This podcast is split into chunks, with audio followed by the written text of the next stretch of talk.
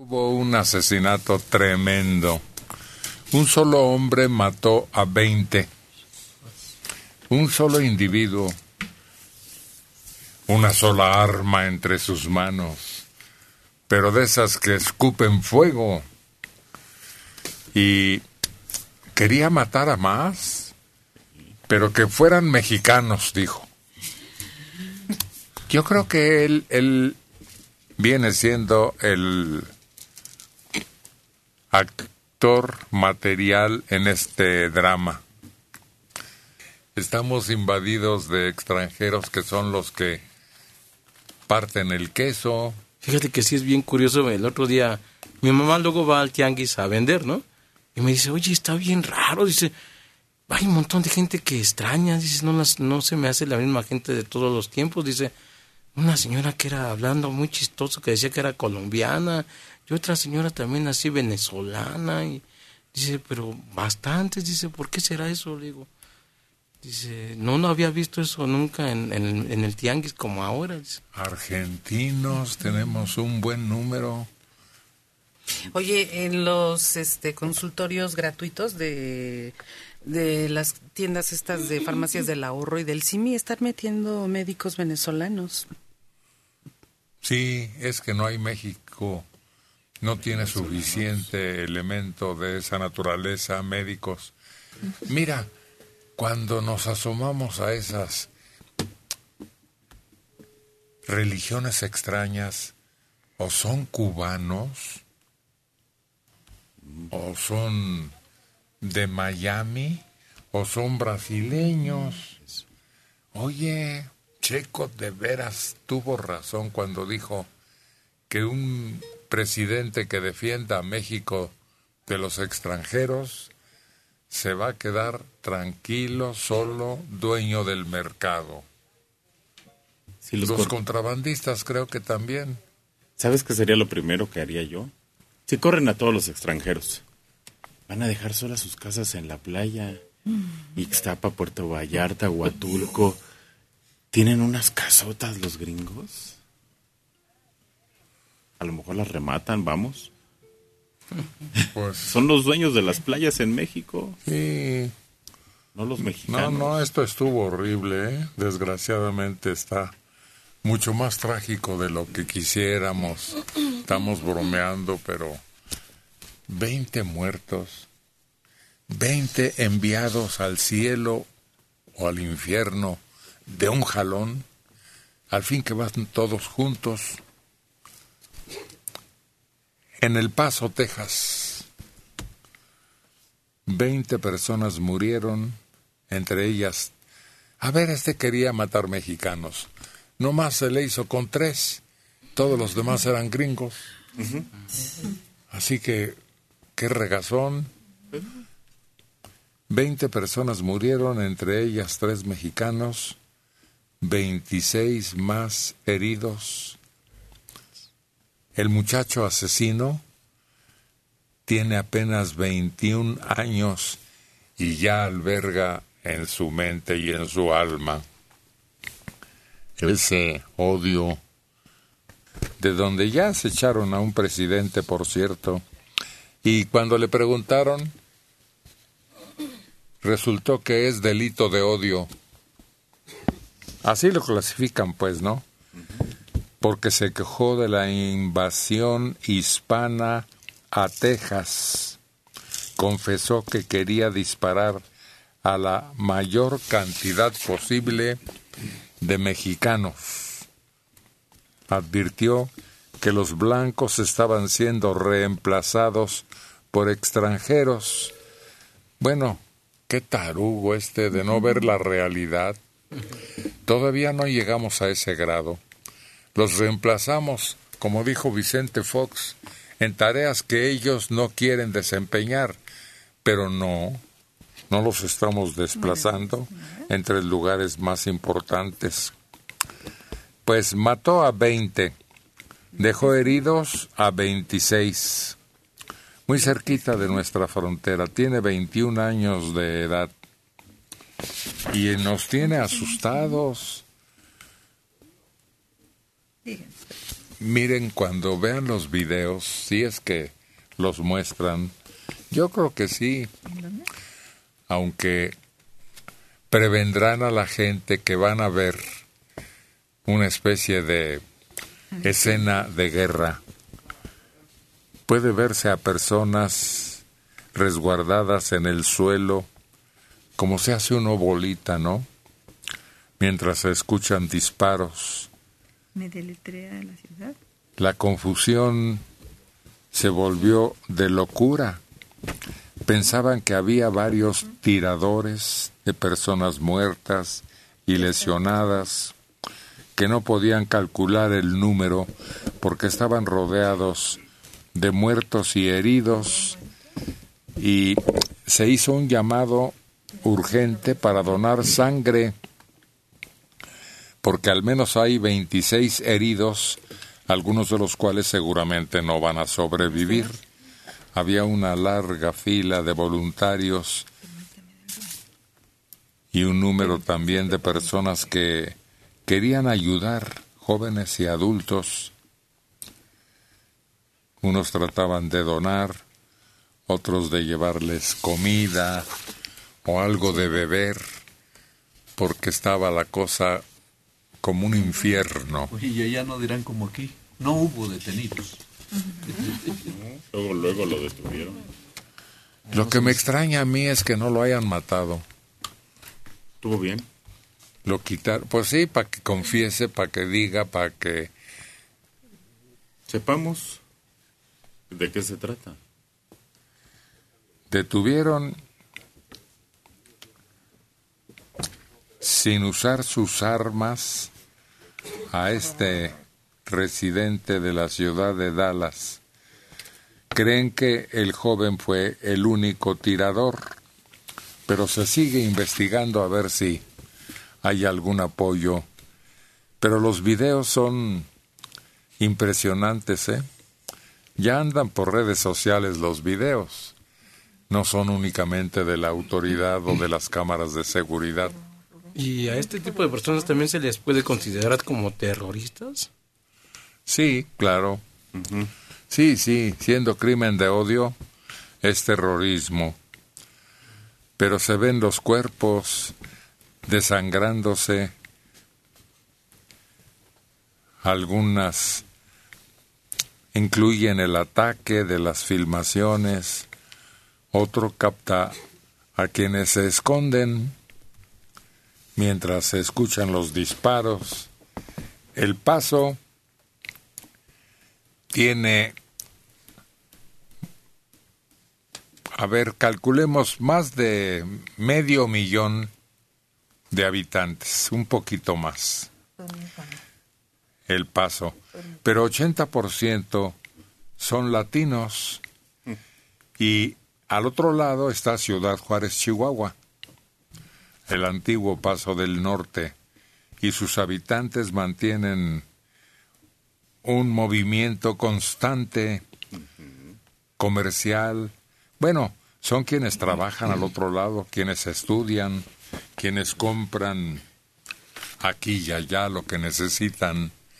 Así que está bien surtido de paisanos. Todos los días es una ciudad flotante.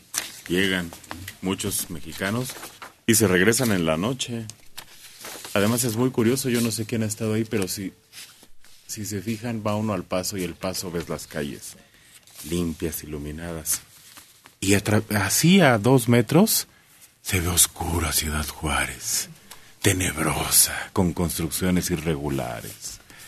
Es muy curioso ese cambio de un lugar a otro, solo la frontera. Pero de que hay mexicanos en todos lados, ahí no se necesita ni saber inglés. Y además, mucha gente compra comestibles. Todo. Frutas, legumbres, pan, leche dulces. Gasolina, mucha gasolina. También. Sí, porque pues ya se acostumbraron. Y además quieren vivir como ellos y quieren consumir como ellos. y ser tratados como ellos, lo que es muy difícil. Pero es uno de los hechos más espantosos de los últimos años, una matazón así, casi instantánea por la cantidad de balas y la rapidez con que las emite esa terrible arma llamado fusil. Allá sí hay justicia. No es como aquí. No importa que hayan matado a 20, 20, fíjate, son más de los que estamos aquí. Es como si nos hubieran matado a todos. Pero Pero nos iríamos juntos. Yo sí. primero las damas. A mí me enseñaron. Pero va a haber justicia. Hoy la gente va a volver a ir a comprar al centro comercial y va a estar tranquilo porque la policía actúa. Pero tendrá imitadores. También corre el Sí. riesgo un acto así de que, ¿cómo les dicen? Copywriters. Copycat. Copycat. Sí, los imitadores de asesinos. Sí. Alguien que diga, pues ahora le vamos a ayudarle a Donald Trump a matar más mexicanos. Pero pues les digo que a este le falló. Nada más unos cuantos mexicanos, la mayor parte de sus víctimas fueron gringas y gringos. Así, aquí vamos a poner a cantar a tres de un golpe. ¿Cómo se llaman? Rubí. Argelia. Molín y la chica Electrónica. Échale checo. Ayúdale, Tama. Ráscale chido.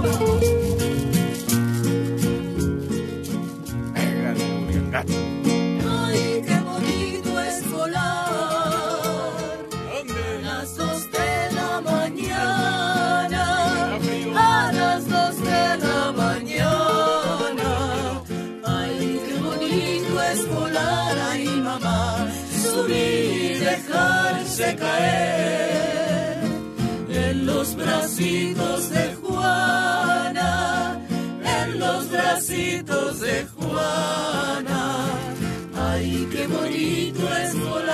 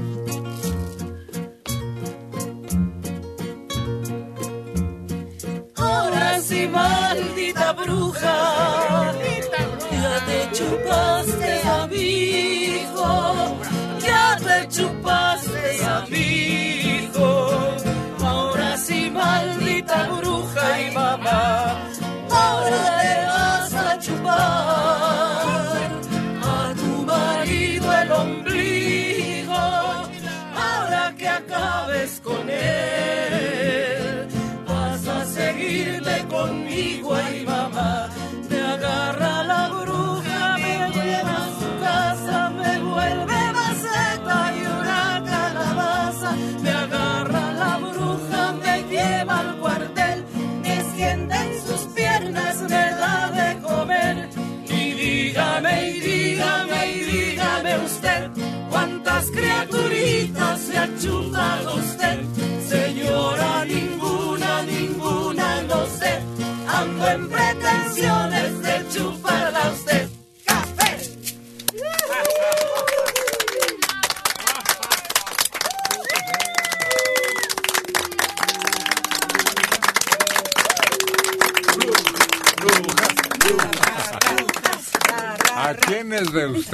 asustaba más la bruja, el coco,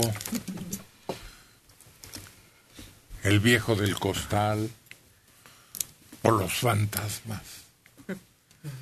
Las leyendas y narraciones de que aparecían después de muertos arrastrando cadenas y habiendo dejado pendientes cuentas.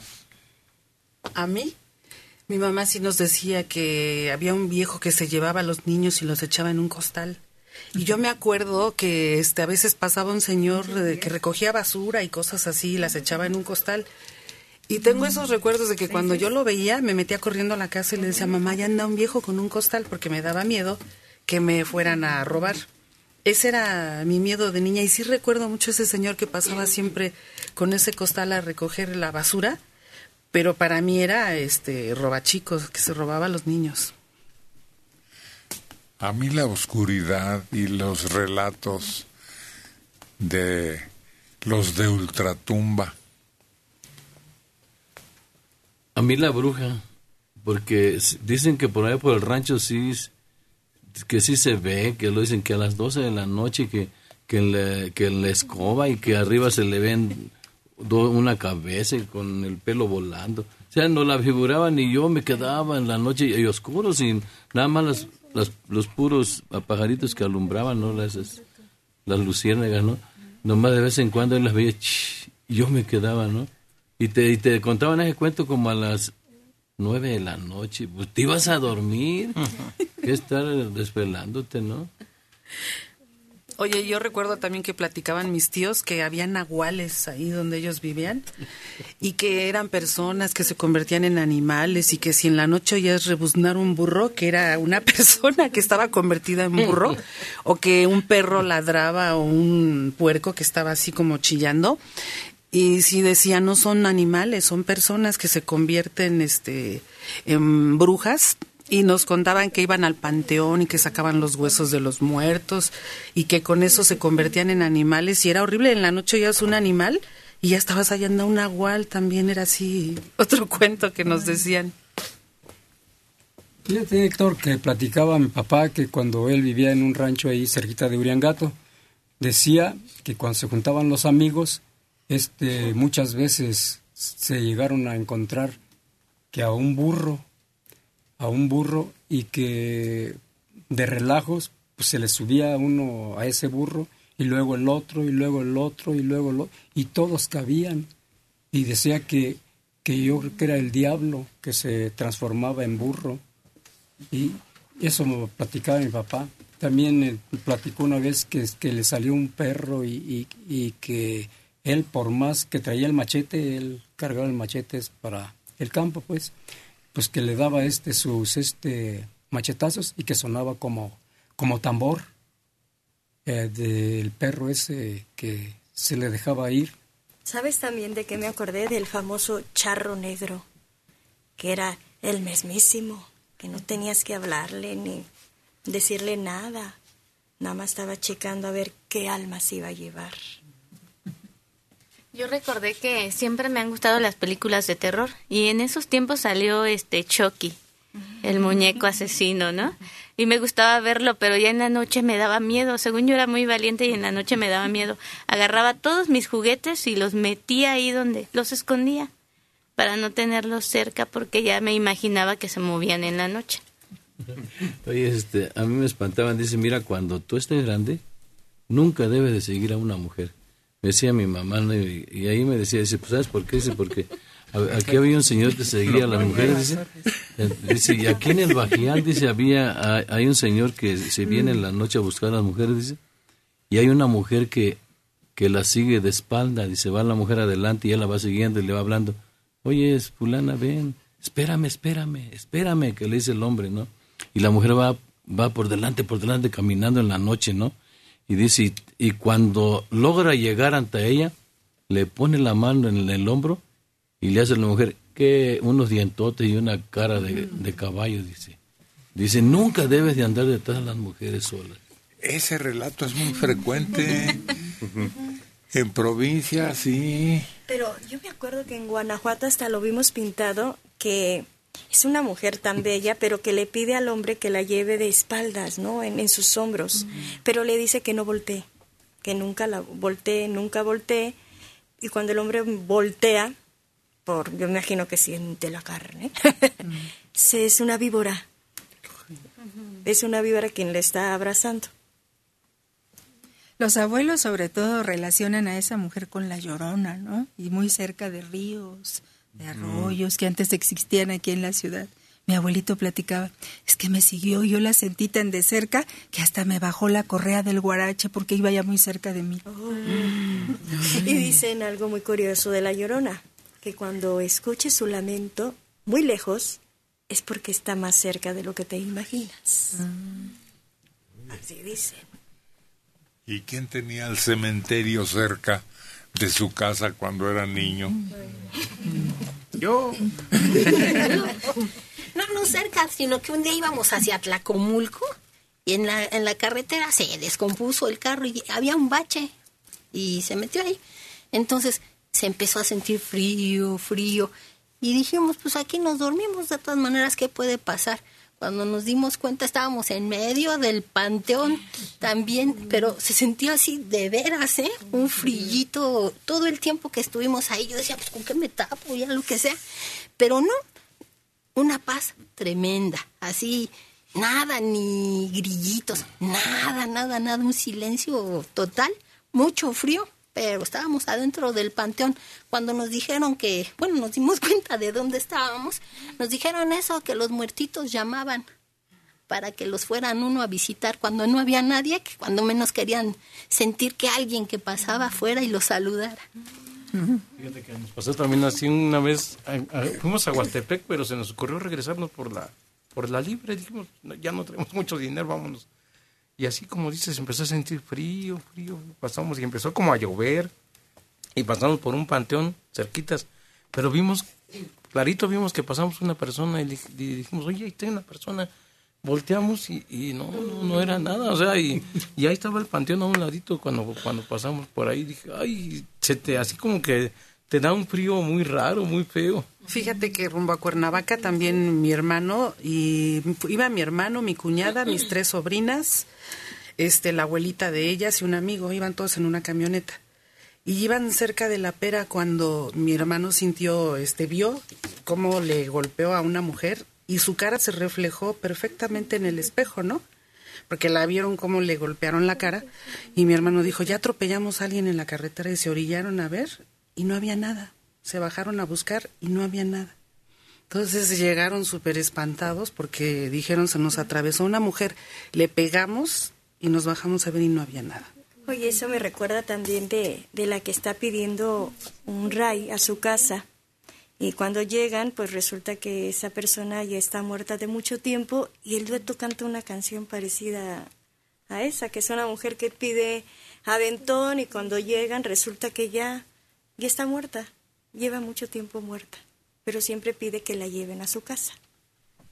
Nosotros una vez, este, cuando murió mi suegra, y varios no la vimos, ¿no? Cuando murió, pero sí fuimos a sepelio. Y cuando veníamos de regreso de este lado de Santa María del Río, este, eh, éramos dos familias en un carro grandote, en un Ford de esos grandotes. Y veníamos como unos seis u ocho, veníamos varios. Y este, el que venía manejando, este, vio todo. Y luego ya que habíamos pasado, este, mi hija también vio. Y ya ella fue la que nos empezó a platicar. ¿Sí vieron? Que, este, ya nos dijo todo. Dice que salió mi suegra, es- este, salió a la carretera. Mero cuando íbamos pasando y, y nomás traía un rebozo. Y dice que, y dice, pa- pasando nos echó la bendición. Y el que, el que iba manejando ya nos dice, ay Lore, no digas nada, yo también lo vi. Él también lo vio, el que iba manejando. Fíjate que a nosotros nos pasó algo, ya hace, cuando falleció mi mamá, mi mamá nos decía, cuando yo muera no quiero flores ni ofrendas, denme ahorita que estoy viva, dice. No me pongan nada, ni me hagan ningún altar, llévenme ni entiérrenme y se acabó. Ahorita denme una flor, denme un pan, ahorita que me lo puedo comer. Así es, así. Nomás me traen flores, me hacen un altar, se los voy a tirar de una patada. Así nos decía, ¿no? Y el día que se estaba, el día, a los nueve días cuando se le hizo la velación, las flores y el pan y mucha ofrenda, ¿no? Y como a las doce y media de la noche, ¡pum! que se cae el altar. Se cayó. Hasta abajo en flores y pan, todo se cayó. Le dio una patada porque no le gustó. sí, fue cierto. Oye, cuando falleció mi papá, pues lo llevaron, lo llevamos al pueblo y, y en la casa donde siempre vivió se veló. Pero llegó primero, llegaron mis, mi otra familia y no conseguían ceras para, para la velación. Entonces no faltó quien fue a buscar y ya dijo, ya traje estos, pero como que tenían unos colores medio raros. Y ya se los pusieron, eran cuatro, y estaban, estaban ahí ya, pues el, el cuerpo ahí en, el, en la caja, y prendieron las ceras, y de repente que se cae, tenemos un altar a la Virgen de Guadalupe, y se cayó, y todos, y se apagaron las velas. Y todos, pues, ¿qué pasó? Pues, ¿dónde compraste las velas? Le preguntaron al que fue a comprarlas.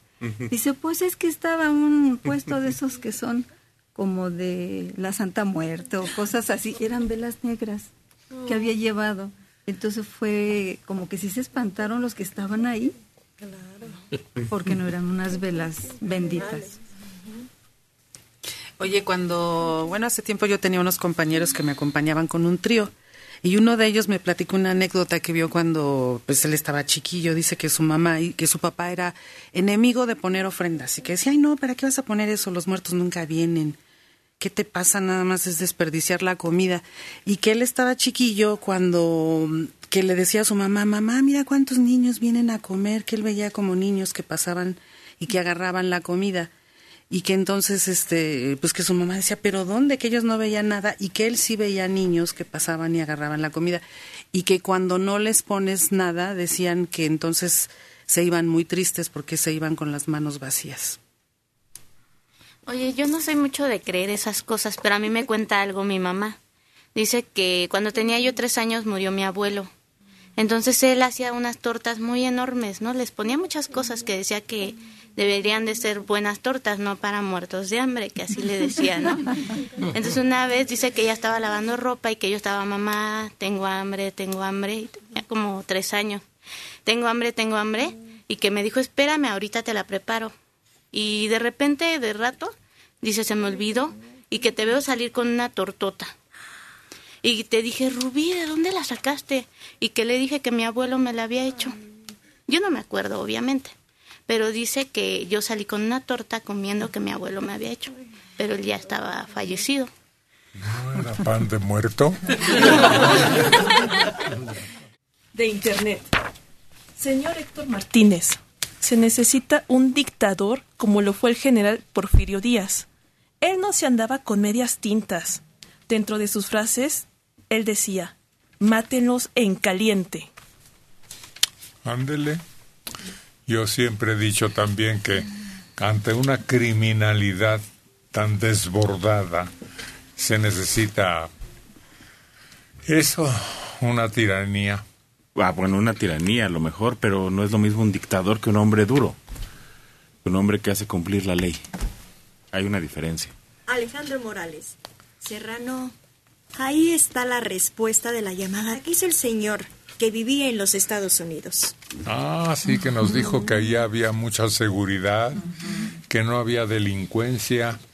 Y mire nada más, la respuesta, 20 muertos más lo que se acumula en esta semana. Rubén Martínez Camacho de Gustavo Madero, 82 años. Ese muchacho loco y asesino. Sus abuelos nunca le dijeron. Bueno, sus abuelos y bisabuelos, todo lo que hemos hecho los mexicanos por ese país. Muchos de este origen han ido a varias guerras a luchar y hasta han perdido la vida. Sus campos son preciosos gracias a las manos mexicanas, como hay gente tonta en los Estados Unidos. Mensaje de Internet. En los Estados Unidos la salud mental está cañón. Igual en otros países. Fíjense que en México no he visto un comercial para un medicamento para depresión o ansiedad. Así que alguien analice eso. Todos andan como zombies porque hay tanto medicamento en los supermercados para tranquilizar a la gente. Aquí usamos tecitos, ¿no? Pero allá de plano le entran a las pastillas y hasta se dijo de un presidente en México, ¿no? Que usaba Prozac. No sé si sería burla o cotorreo, pero sí que era el medicamento más a la mano en el botiquín de ese presidente. Pero aquí también, vamos que volamos, consumimos un montón de ansiolíticos y productos para dormir. Ahora nos da para eso. No, pero no, no es cierto que ellos viven así. Lo que pasa es que ellos tienen otra legislación y si tú prendes la tele en la noche, lo único que anuncian son medicinas. Toda la noche comerciales de medicinas allá. Pero es otra legislación, es otro. No es cierto que usan más medicinas que nosotros o están más locos que nosotros. No es cierto. Pues a mí se me figura que sí.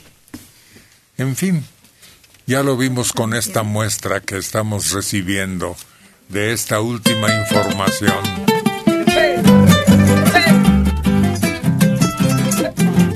Y mientras el mundo sigue su marcha, nosotros seguimos aquí con buena música, con nuestra música tradicional. Y de eso se encargan ahora este dueto. Chaco Padilla y Carlos González, Tamagotchi.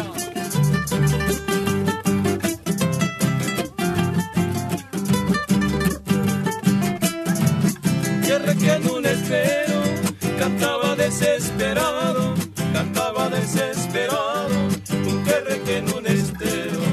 Y le dijo el carpintero,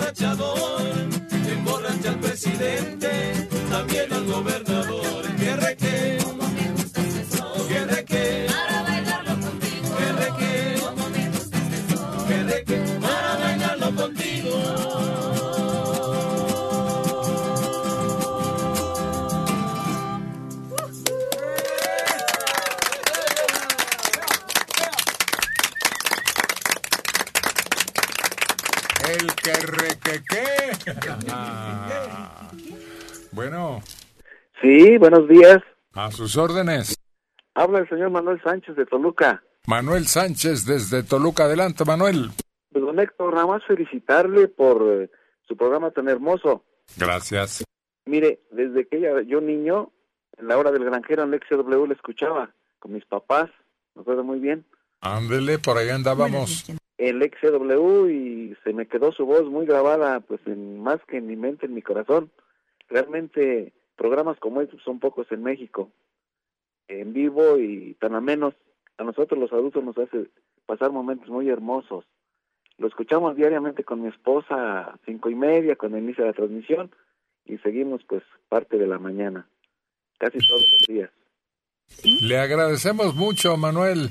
Y qué bueno que siga con nosotros. Quisiera pedirle para mi esposa una canción. ¿Cuál? La señora, la señora Alejandra, mi linda esposa.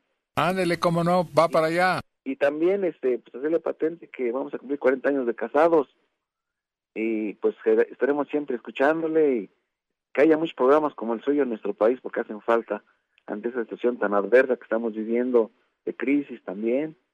Pero me duele mucho lo que pasó en Estados Unidos también de nuestros compatriotas mexicanos. A sus órdenes. Muchas gracias, señor Héctor. Dios le bendiga. Es un zumbido extraño se metía por aquí de repente. Y pues de una vez para Manuel y muy bien acompañado. Alejandra, su esposa. Ah, ¿ustedes se van a quedar ahí? Sí. Hijo, esos acaparados. No hay quien los corra. Checo y Carlos. Carlos y Checo.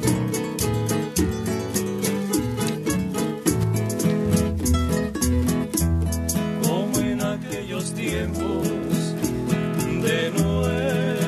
nuestra juventud. Mi corazón añora su juventud hermosa y aún sigo enamorado de ti, mi linda esposa.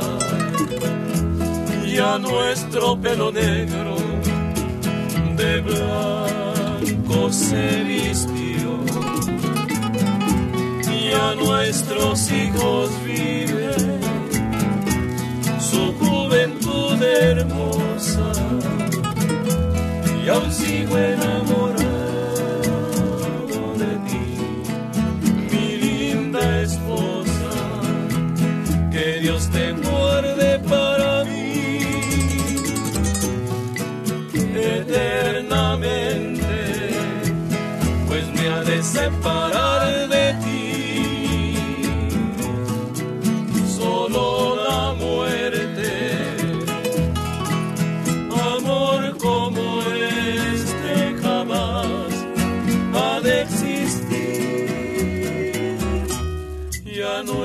pelo negro de blanco se vistió.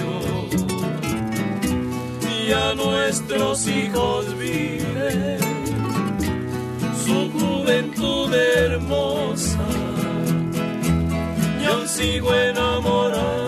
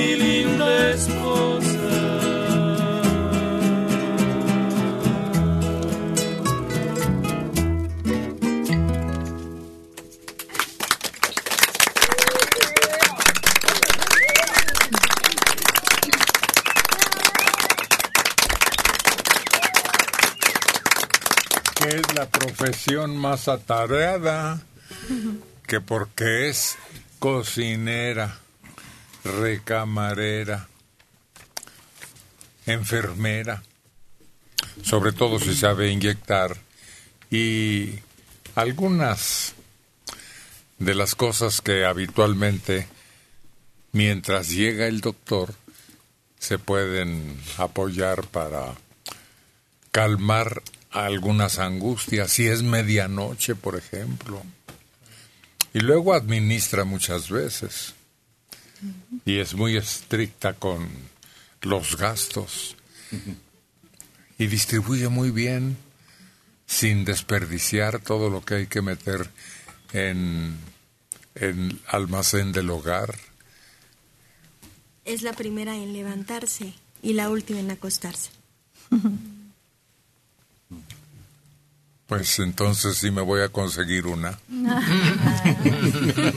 Como decía, ¿no? Es la mano que mece la cuna. Bueno, esa es Ah, película de Ah, sus de bebés, sus.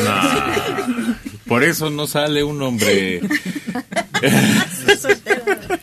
Por eso. También. Hay quienes aprenden a cortar el pelo, hay quienes eh, en otro tipo de tareas, ¿no? Son hábiles y uno resulta torpe y la mujer como es muy hábil con las manos y con sus actividades. Es que la mujer, por ejemplo, para los hijos es, es, es como dices, costurera, este tiene que saber hacer manualidades porque luego los niños les dejan unas tareas que dices y ahí están toda la tarde y toda, a veces hasta la noche haciéndole la tarea al chamaco que, que tienes que hacer un barquito de madera y pegarle así y el niño pues dice, ¿cómo? No sé y ya la mamá se pone a hacer. La paciencia que debe tener, porque una vez que encausa al chiquillo en cumplir sus obligaciones, sus tareas y hacerlo por su cuenta, ya de ahí en adelante solito se va, se acostumbra a tener cierta disciplina e interés. Paciencia con los niños, eso no es nada. Con el marido. Claro. El niño como quiera le enseñas y aprende. Cállate, la tarea más difícil. Pero el mañoso es con la suegra. Hay que quedar bien con ella porque de lo contrario, ya sabes, va a ser un fantasma toda tu vida.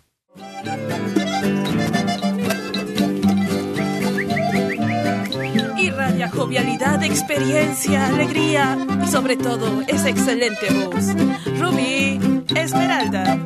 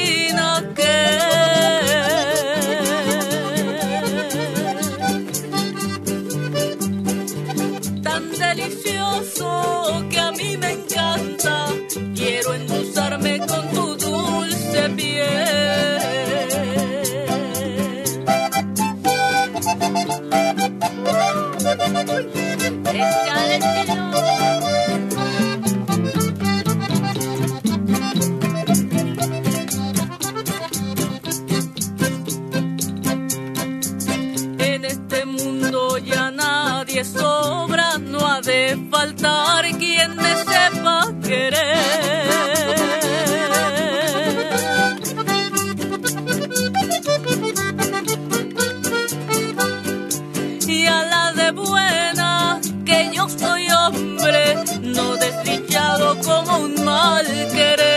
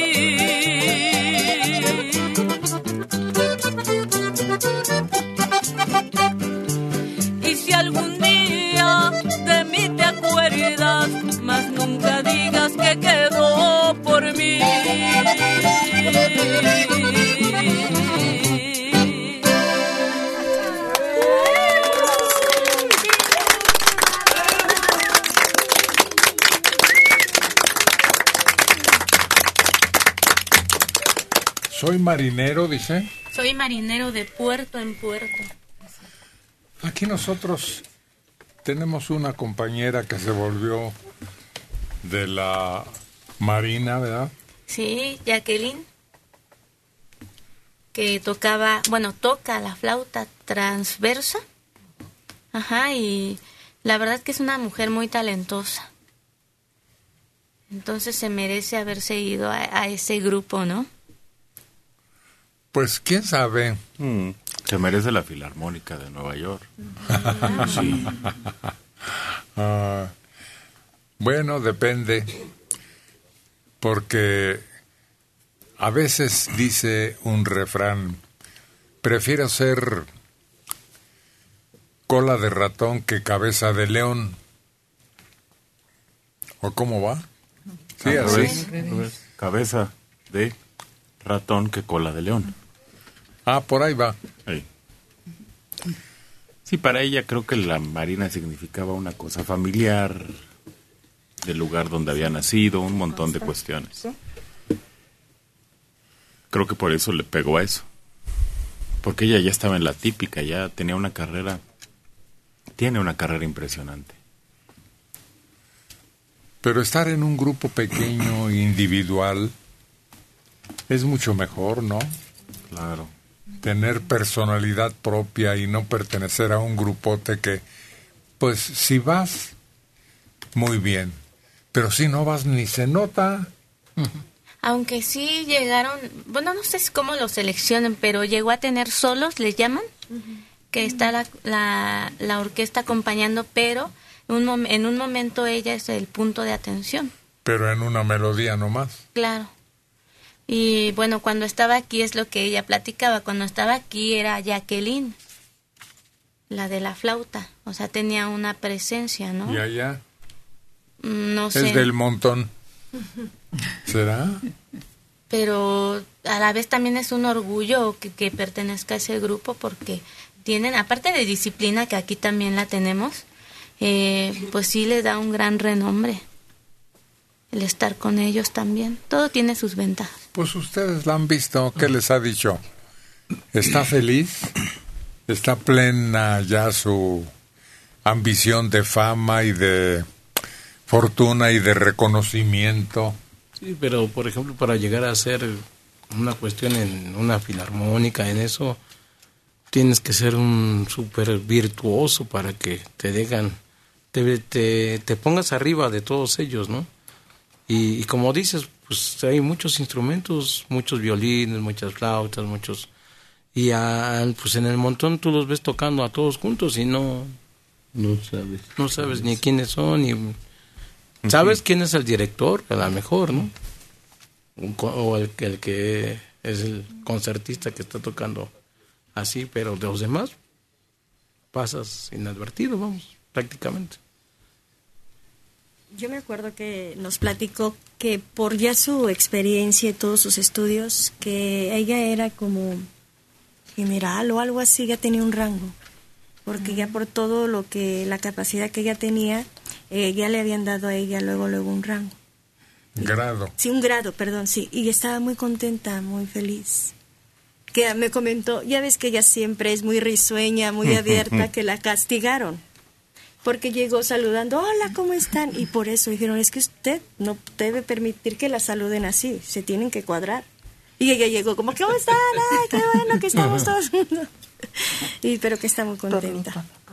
Pero además están muy restringidos. Mucho, mucho. Es un modo de disciplinar tan estricto que a mí me incomodaría. No te dejan ponerte el uniforme y que andes en la calle de ninguna manera. Tal vez por precaución, porque puedas ser víctima de una agresión. Y tampoco te permiten tomarte fotografías con el uniforme y enviárselas a familiares y platicarles a veces de dónde estás, en qué, en qué lugares van de viaje. Todo eso te lo prohíbe. No puedes este, hablar de, de cosas que son únicamente de ellos. No, pues eso no. No te da libertad. Te sientes como si fueras un elemento como del montón. No, ella quería pertenecer a ese equipo desde chica y lo logró. Yo soy de esos que se sienten muy orgullosos por ella. ¿Yo? Sí. Mucho. Porque era su objetivo, su objetivo y lo logró. Ah, Nos comentaba que no era muy fácil entrar. no. que los exámenes son muy, muy pesados. Nos decía que también tienen un mariachi, tienen diferentes conjuntos. y que son de veras muy selectivos. No es como que sí, a ver tu historial, no, no, no, todavía les hacen exámenes. Independientemente del talento que tienen que tener y la ejecución y todo, para un músico, poniéndonos en lugar de ella, eh, pues es muy padre tener algo estable, ¿no? Que a, los, a la larga puede tener ella muchos años trabajando ahí. ¿Qué es lo que busca un músico? Estabilidad. No, pero ya Porque le estás no- dando no un obrero. Ya no estás hablando de un artista. Claro. Estás hablando de un obrero que, mira, ya consiguió un puesto ahí para Ya sentarse todos los días y que se muera feliz. Y no va a pasar de ahí. No, no. Sí. de pertenecer a un grupo muy numeroso en donde hay otros elementos más notables, más hábiles y hasta mejor remunerados.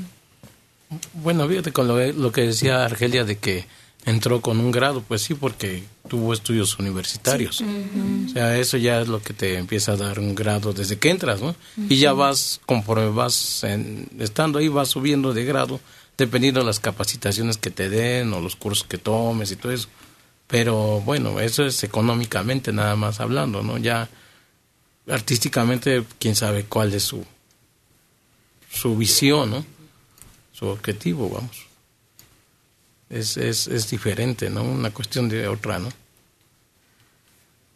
Creo que a ella le gusta ese lugar porque, esa orquesta, porque viaja mucho a los puertos y conoce y anda. Dice, estoy muy contenta porque pues un día nos vamos a Mazatlán, otro día a Acapulco, dice, y ando conociendo los puertos, dice, no importa lo, lo, lo que me paguen, o sea, conoce mucho, dice ella. ¿Y el amor dónde queda? No, si tiene su amor. Ahí lo Ahí encuentra. encontró su amor. No, no, no, no. No tiene la libertad, que es lo más importante. Te conviertes en un miembro de un grupo tan grande que te pierdes como una gotita de agua en un chubasco. Y no, uno quisiera ser río, cascada, tormenta.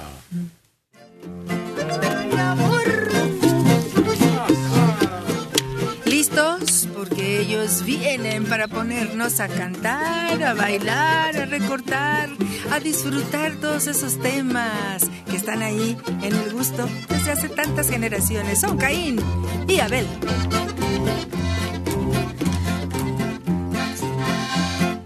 una palomita blanca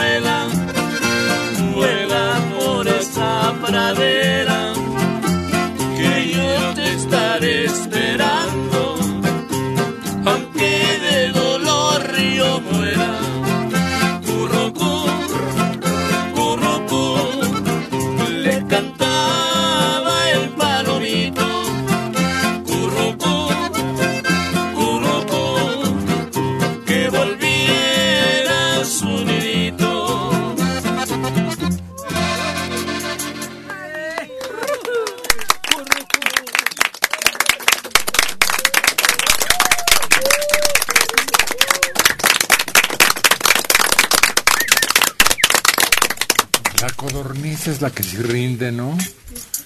Una vez que se determina seguir algo para explotar y que pueda rendir, hasta los huevos se comercializan. Sí, muy sabrosos. Oye, aquí son este, granjas, ¿no? Y yo, las del campo son más chiquitas, un poquito más chicas. La- en- bueno, ahí en el pueblo hay, hay de campo. Y es más chiquita, porque la de aquí ya la vista no está tan chiquita. Y allá los huevitos están bien chiquitos y aquí están un poquito grandecitos, muy bonitos. Pero es la tortolita la que da ese huevecito chiquito. No, ¿No? es diferente. Sí, muy diferente. Pero se necesitan muchas, no da muchos huevos. Y son chiquitos y en un licuado te echa seis. Ad- Además la codorniz es manchadito el huevito. No, es- no es blanco. Pinto. Y está muy curiosito. Yo tenía un familiar que tenía una- un criadero de esas, pero era un trabajo que tenían, tenía como unas 500, llegó a tener casi mil. Y tenía un cuartito lleno y... Pero no podías entrar porque tenía que lavarles tres veces al día, todo. Por si no olía, olía, pero no podías ni pasar ahí al pie. Porque, y hartos huevitos que tenía, ¿no? Muchos, muchos y los entregaba en un mercado a los, a los jugueros, le compraban y andaba y así se mantuvo como unos 10 años hasta que dijo, ya estoy hasta, es que estas se producen muchas, muchas. Nomás de repente en las mañanas tenía mucho pajarito nuevecito, nuevecito, ¿no? Y los tenía que apartar porque luego los mataban los grandes, ¿no? Entonces los tenía que sacar. Y ahí iba siendo creciendo, creciendo, hasta que ya se iba chispando de su casa él. Porque ya llegó a tener muchísima, muchísimo pajarito de ese. Y terminó pues, comiéndoselos, o sea, los vendió, los juega, terminando. Vendiéndose a los que los dan de comer a sus animalitos. Y acabó con todo, con todo, porque le enfadó, le enfadó, le, le consumía todo, todo el día. No tenía tiempo ni para él. Y este... Y cambió y ahora cría avestruces. También ya está muy común esa carne, ¿no? Sí. Y no es desagradable, dicen. ¿Y el huevo también? Ah. Sí, y además tiene varios usos el huevo porque hasta de adorno te lo venden. Pero no sabe feo, raro. Sabe raro. Sabe raro, pero bueno, pues ahora comemos muchas cosas raras. Oye, la piel también. He visto bolsas y zapatos de piel de avestruz y hasta las pestañas de las, las plumas y todo eso lo ocupan para hacer brochas también en la industria de cosmetológica. La carne sabe rara, la carne del avestruz. Sabe, a mí me parece medio fea, no sé quién la ha probado, pero a mí no me gusta. Muy fibrosa. Y pareciera que el avestruz eh, tendría una pechugota grandota para aprovecharla y dicen que no, que lo que más se aprovecha son las piernas. Pero no es la Las consistencia, el sabor. dije. El sabor es agarroso. Como insípido también. ¿no? Sí. Sí, una vez sí en el, en el súper compré un... comp- se nos hizo interesante, ¿no? Porque dices, bueno, carne de avestruz, bueno, vamos a probar y... pues no, no, no, no, no, o sea, no te- barato. pues, No, no es barato. No, normal, casi como un pollo normal. Oye, a nosotros Pollo nos regalaron un, un huevo de avestruz y lo tuvieron que abrir con, con que se llama berbiquí. Berbiquí. Barbiki, ¿no? El taladro de Ese, manual. Ándale, ese taladro manual. Le hicieron un hoyo y ya por ahí salió lo que es el huevo, pero sí tiene un sabor, como dijeran en el pueblo, como choquillo, un muy, muy penetrante, muy fuerte. Mm. No, pues no se me antoja, así como lo están describiendo, aunque alcanza para muchos, ¿no? Un huevo de regular tamaño, ¿te sale un buen sartén? No. No. Sí están grandes, pero así muy exagerados, ¿no? Yo tenía un amigo que tenía un... Tenía como unos cuatro. Vivía ahí por la salida a Toluca, pero vivía cargado... Bueno, a la orilla de un, de un arroyo. Y se veía el voladero así parado. Pero ahí tenía un corral grande y tenía como unos cuatro de esos. ¿Y qué crees que agarraba los, los huevos? Sí están grancillos. Y los tiraba. Le decía yo, ¿por qué? Dice, no, dices que no nos gustan. Dice, nadie se los come. Le digo, pero de ahí puedes sacar este pollitos. Lo- dice, no, dice, no, dice, ya quiero deshacerme de esto. Yo creo lo que quería ya también era deshacerse de los animales, porque los agarraba. los- Tienen un corral, tienen que un estar grande. sujetos. Sí, era un corral grande y, bien, bien hecho. Son bravos. Sí, Son peligrosos. Son, Son peligrosos, dicen, sí. ¿Agresivos? Sí, sí. Te pican. Yo me acuerdo que una vez que fuimos por allá, ¿no? Le decía a la persona, no te acerques porque si no, creo que esos pican. Y íbamos pasando, ¿no? Y vimos eso. Una vez fuimos, ¿no? Y donde había... Y que el, nomás de repente que estira el buchote, pero bien largo, y le quitó el, una diadema que llevaba, ¿no?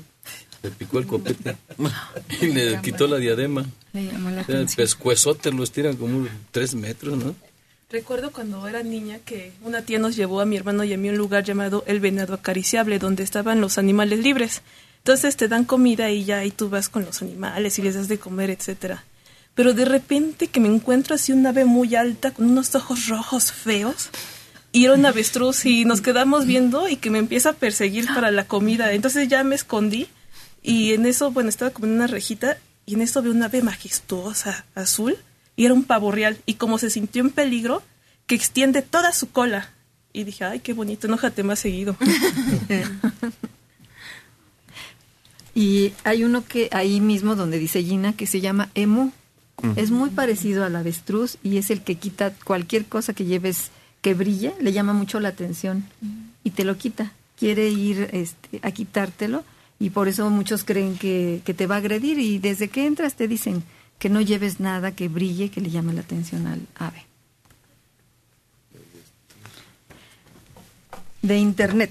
El cerebro es muy poderoso y si no lo controlan, esas son sugestiones y emociones que no saben controlar, ya parece como si estuviera en el programa de la mano peluda. Hay gente muy fantasiosa. Sí, y los que escriben, los que relatan las cosas que nos sorprenden y que no son tan irreales. Hay muchas cosas extrañas que tienen una explicación. Rosario Granados, de 76 años, desde Narvarte. Doctora, todavía tengo una muela del juicio, la derecha de abajo. Las otras ya las extrajeron. El dentista detectó una pequeña caries y dice que él recomienda su extracción porque este molar no tiene ninguna función. ¿Qué recomienda? ¿Que la saquen o que la curen con una amalgama? que la curen, porque hay dos razones.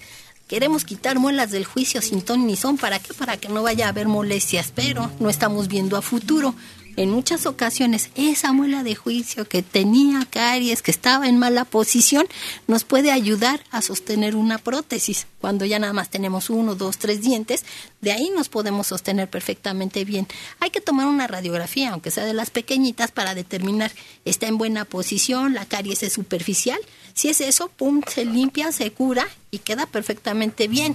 Si es nada más un solo diente, es lo que le digo, nos puede ayudar, sobre todo en la parte inferior, para poder sostener una prótesis, porque las prótesis removibles y las placas no tienen de, mucho de dónde sostenerse, solo están flotando sobre el hueso y si no hay de dónde, se salen. Pero es la única, ya no está pegando con nada. Se va a salir sola. Sí, se puede salir sola, pero estoy dando otra opción. Si le van a poner una prótesis total, de ahí podemos poner un ganchito que evita que se vaya a salir esa prótesis porque a veces está tan liso el hueso, tan liso que no tiene de dónde sostenerse y solo tenemos que recurrir a lo que son los adhesivos dentales que aparte de que saben feos, son caros, pero te llegan a molestar un poquito el estómago si es que no tienes el cuidado de estarlas lavando o limpiando. Entonces es como precaución, por eso es la radiografía que se debe de tomar para determinar si ya está afuera, nada más hay una, un tercio de la raíz, sí, es de inmediato retirarla, pero si está en buena posición, se queda. Oiga, doctora, ¿y algún diente o muela puede caerse una capa como si se descascarara? Sí, el esmalte se va descascarando si es que no tenemos eh, muy buena muy buena higiene. el esmalte, primero empiezan unos puntitos y la descalcificación hace eso, que se vaya rompiendo poco a poquito pedacitos de esmalte, queda la, adentro hay otra capa, se llama dentina y duele. Entonces, sí, sí se empiezan a, a deshacer poco a poquito el esmalte. Igual si nos estamos cepillando los dientes con mucha fuerza, si no, por eso es que recomendamos que se cepillen los dientes de arriba hacia abajo y los de abajo hacia arriba, porque el esmalte son muchos tubitos, muchos, muchos tubitos que si ¿Son los lastimamos. capas? sí, están sobrepuestos todos. Si los lastimamos al estarnos cepillando como violincito. Es el cuando barniz de los dientes. Exacto. Y se, los que tienen bruxismo, que en la noche arrastran los dientes, las piedras de los frijoles, la comida muy dorada, los que nos gusta todo quemado, te van descascarando el esmalte, es muy curioso. Fíjate que yo conocí a una persona muy joven que, que siempre que, la, que hablaba apretaba los dientes y decías, no, pues sí, así siempre, muy joven. Y ahora últimamente que la vi ya no tiene ni un diente, los tiene, pero ya rasco, rasco las encías. Después de 40 años que lo vi, digo, ¿a poco todavía sigues apretando? Dice, sí, pero ya nomás las puras encías, dice, ya me acabé los Mm. dientes. Ah. O sea, se acabó todos los dientes delanteros. Fíjate que yo tengo un problema de chasquido en la unión de las mandíbulas y me recomendó el dentista que una guarda, una guarda o cruzal. cruzal, es lo, lo ideal para que se elimine eso porque es por las tensiones, porque a veces cierras tan fuerte que tú provocas esa pues pequeña lesión, pero que con esa guarda que te hacen de acrílico te proteges, te la pones en la noche para que no exista eso de rechinar dientes o apretar demasiado. Pero no puede ser solo la guarda, es un tratamiento integral. Los que hemos tenido ese problema es un tratamiento de relajación de los músculos, de un montón de cosas, no es solo eso. Oye, ya me acordé que tan equivocadas estaban las mamás. Cuando oían que un niño o una niña rechinaban los dientes, decían, tiene lombrices. Y sí tiene.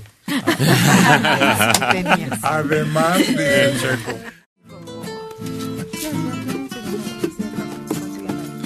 Esta clave musical que trae Carlos González Tamagotchi es su preferida. Desliza sus la guitarra sobre este requinto y así suena, es el Tamagotchi. La calle en que nos vimos, la noche cuando nos conocimos. Adoro las cosas que me dices, nuestros ratos felices, los adoro, vida mía.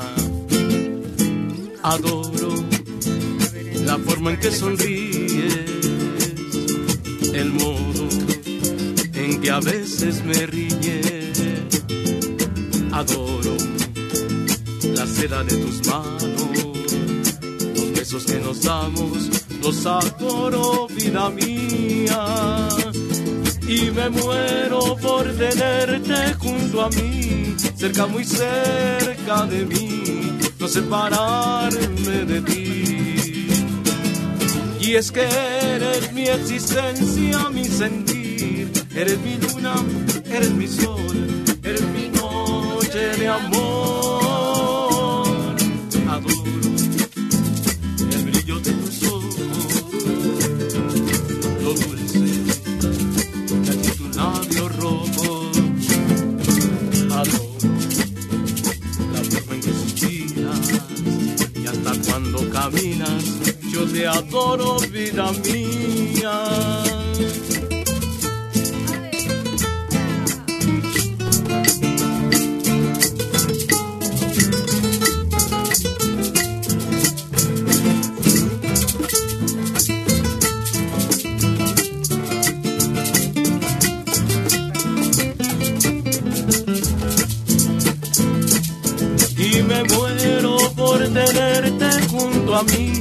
Cerca, muy cerca de mí, no separarme de ti. Y es que eres mi existencia, mi sentir, eres mi luna, eres mi sol, eres mi noche de amor. Adoro el brillo de tus ojos, lo dulce que hay en tu labio rojo. Adoro. La forma en que suspiras y hasta cuando caminas, yo te adoro, vida mía. Yo te adoro, vida mía. Yo te adoro.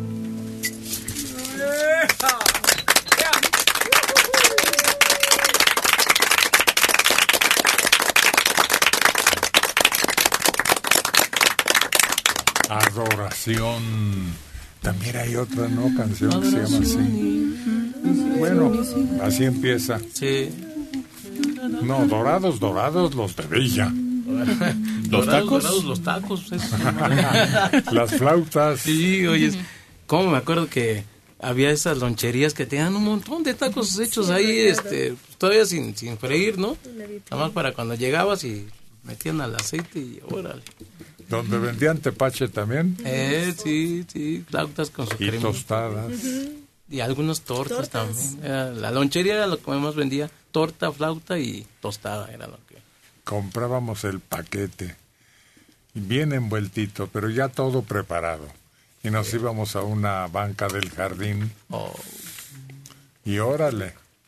Y te decían, ¿suavecitos o dorados? Ah. Y ya tú Ah, decías, sí. ay, este, doraditos, doraditos para que truenen, ¿no?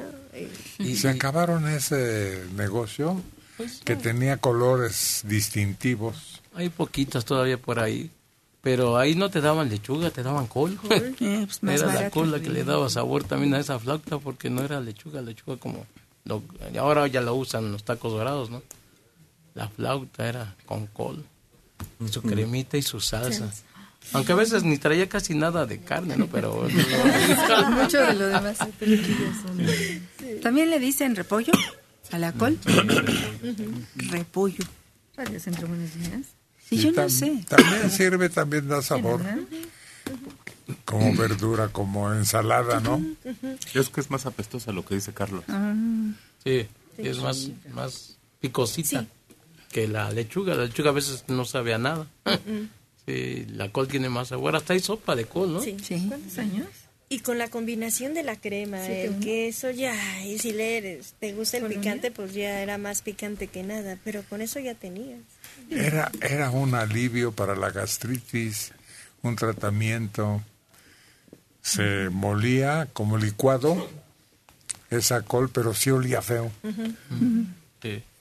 Y aparte creo que es más barata que, Ah, que la claro, lechuga. claro. Entonces, por eso me imagino que... Además, la, la col aguanta, pero la lechuga se marchita. Se seca. Sí, permanece tiesecita y eso hace que les rinda más a los que tienen negocio de antojitos. Y a la, perdón, y a la lechuga le tienes que echar limón, limón, limón, limón, limón y sal, y ya te sabe rico. Yo me acuerdo que esa nos hacía de comer en, en casa cuando no había. Llegaban con ese, con el repollo, ¿no? La bolota, ¿no? Y nos la hacían en caldito guisado. Y hartas tortillas y órale. Ahí este caldito y repollo, blandito y bien rico nos la hacían. Hay zonas en donde no se usa la lechuga. Quién sabe si por el calor. Sí, la echa a perder. Es Sí. de mucha agua. Y la col no, aguanta más tiempo. Y, y se volvió muy popular porque las dietas, hay dietas de col, sopa de col y no sé qué. Sopa de col. Pero la gente huele a col. Sí, cuando comes. ¿Qué? Ah, bueno. Esa es otra. Esa es otra.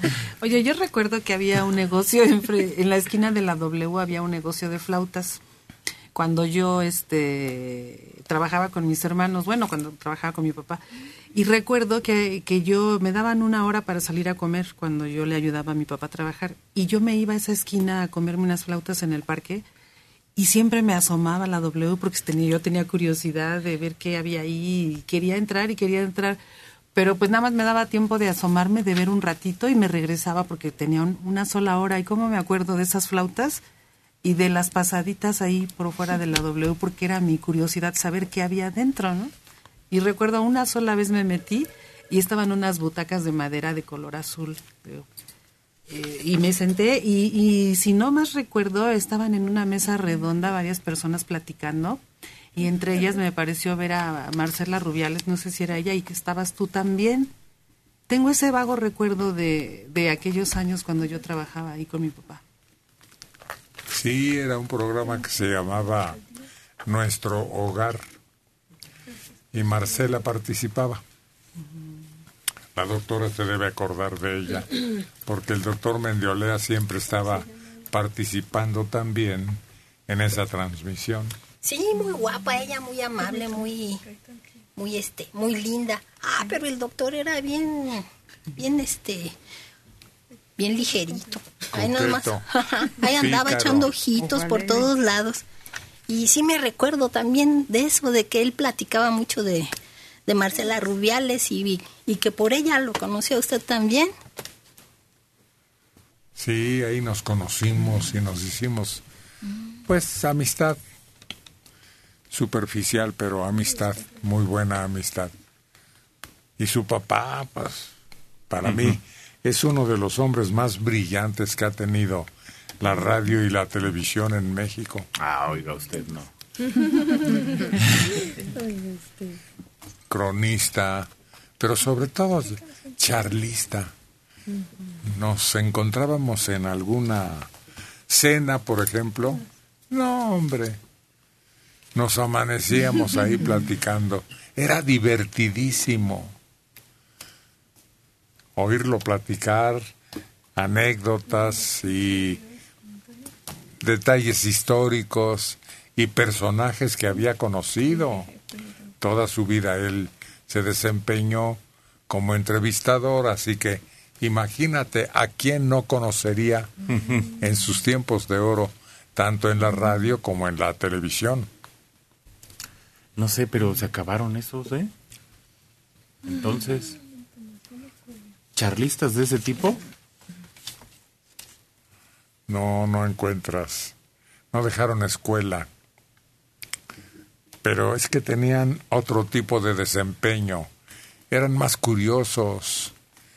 Eran más dedicados a manejar el idioma y profesionalmente su desempeño como cronistas, como presentadores, a pesar de que él era muy discreto, otros eran ampulosos, como rutilantes, como creyéndose la mamá de los pollitos. Él no era sencillo, discreto, concreto. Paco. Paco, uno de los mejores compañeros que he tenido y de los maestros más distinguidos. Bueno, Hola, don Héctor, muy buenos días. muy buenos días. Tenga usted también. Qué gusto saludarlos a todos los de la mesa. Lo mismo le decimos. ¿Cómo se llama? Yo me llamo Erika García Torres, don Héctor. Me lo dijo muy a prisa. Erika García Torres. Ahora sí, Erika García y Torres. Torres. ¿Qué pasó, Erika? Este, mire, don Héctor, mi llamada es para felicitar a mi marido, que hoy es su cumpleaños.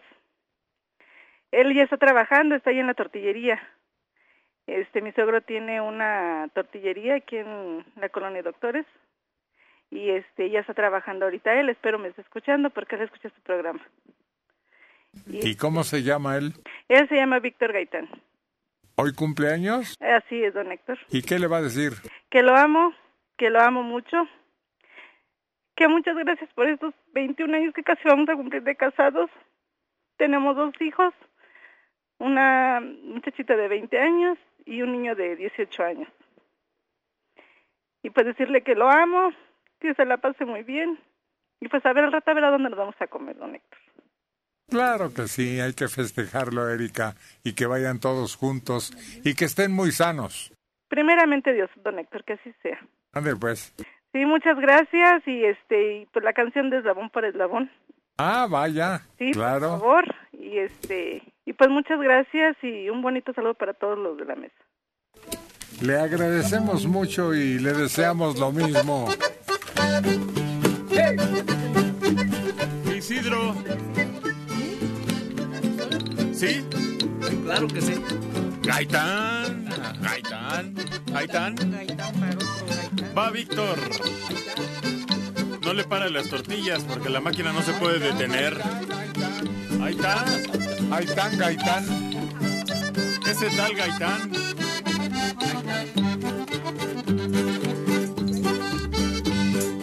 Tú naciste para mí, yo nací para ti. Como eslabón de cadenas para unirnos entre sí. Cadenas tan hermosas. Nos mandó Dios por amor. Unidos como cadena, eslabón por eslabón. Con qué placer te comparto. Este pobre corazón, unidos toda la vida, corazón con corazón unidos como cadena, eslabón por eslabón.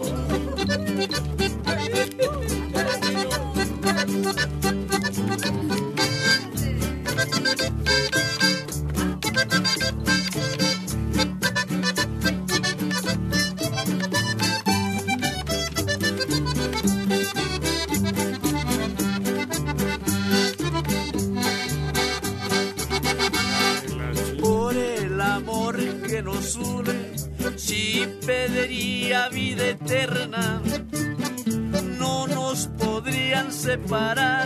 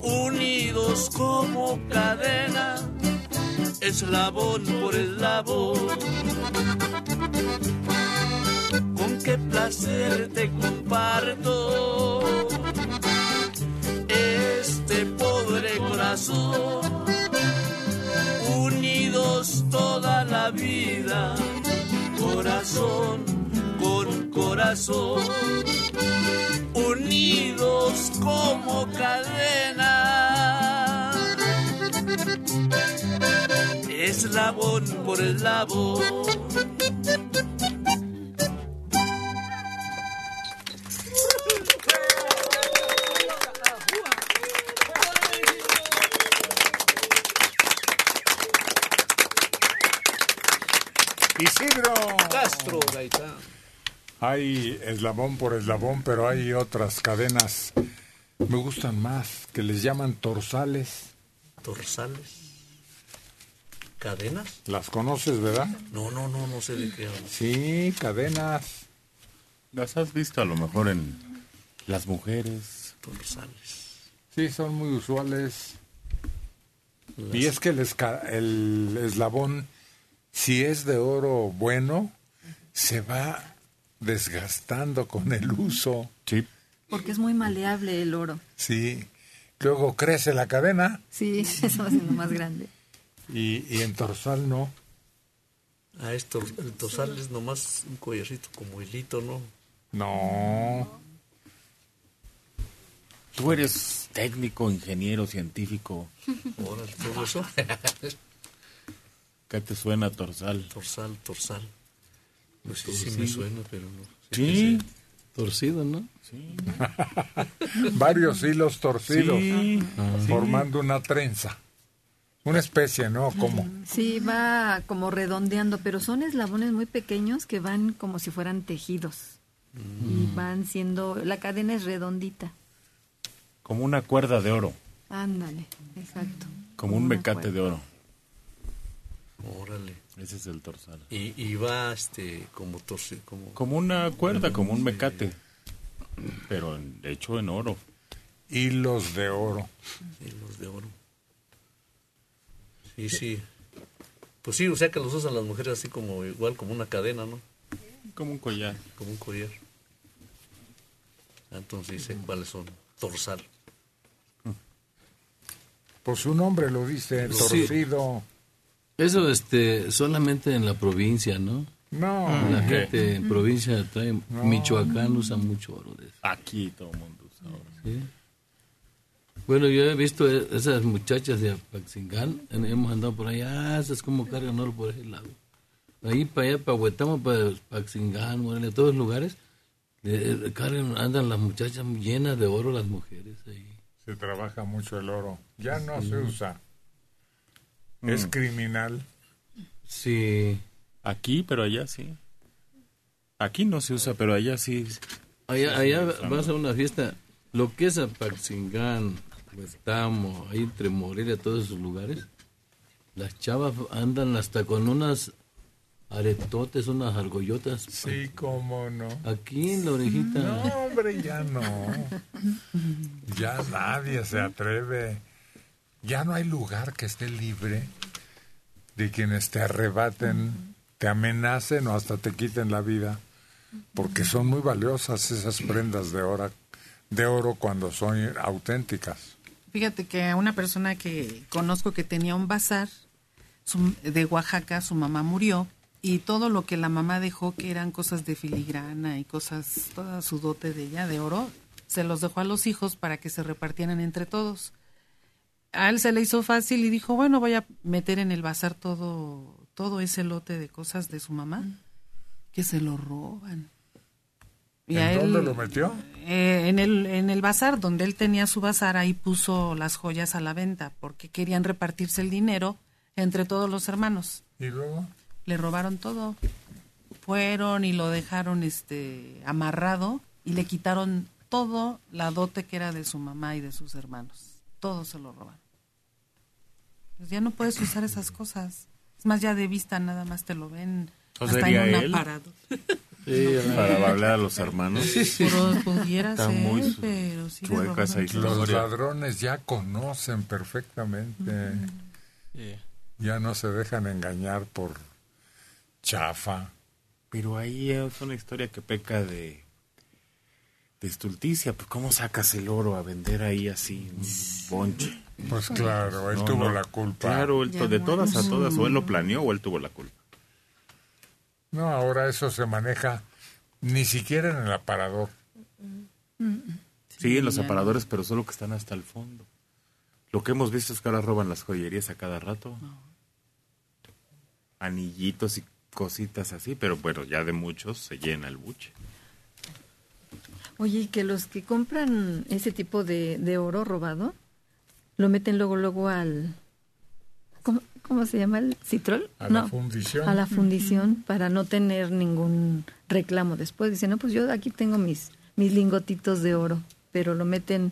Ay, pero tiene un nombre, ¿cómo se llama? Sí, el calderito sí, tiene el un nombre. tiene un nombre, no me acuerdo. ¿Crisol? Crisol, Crisol. ah.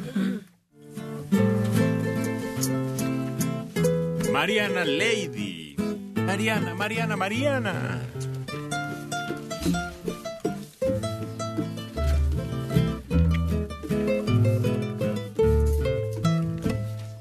Inútil dejar de quererte.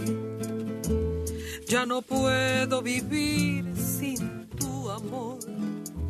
No me digas que voy a perderte.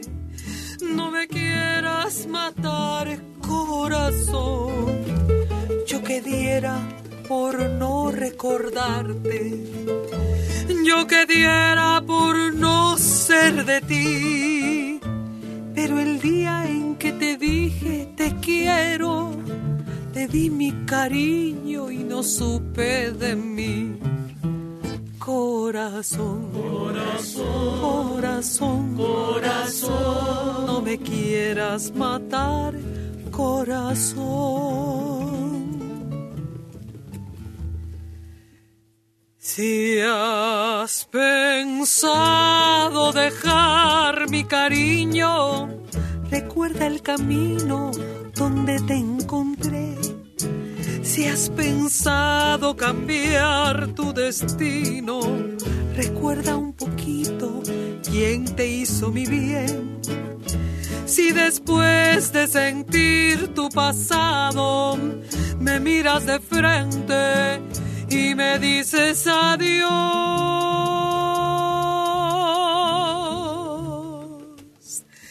Te diré con el alma en la mano que puedes quedarte porque yo me voy. Corazón, corazón, corazón, corazón, no me quieras matar, corazón.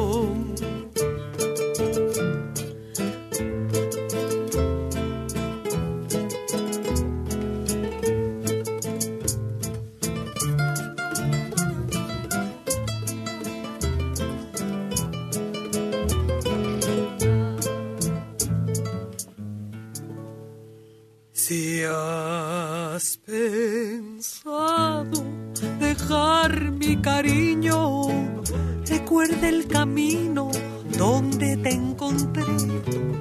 Si has pensado cambiar tu destino, recuerda un poquito quién te hizo mi bien.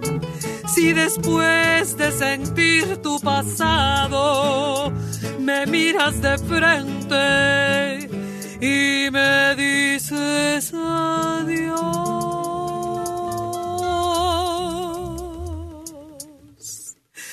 Te diré con el alma en la mano que puedes quedarte porque yo me voy.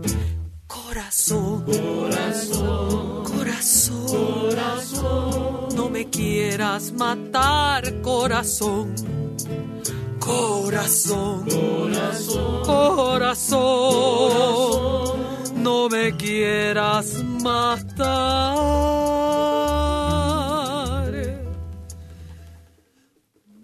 Corazón.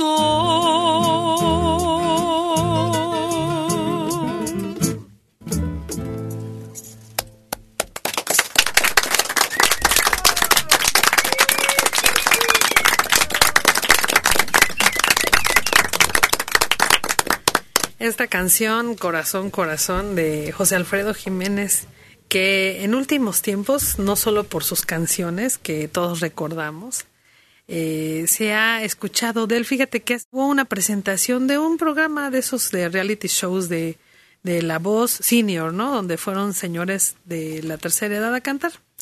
Y ahí apareció dos, un sobrino y una sobrina de José Alfredo.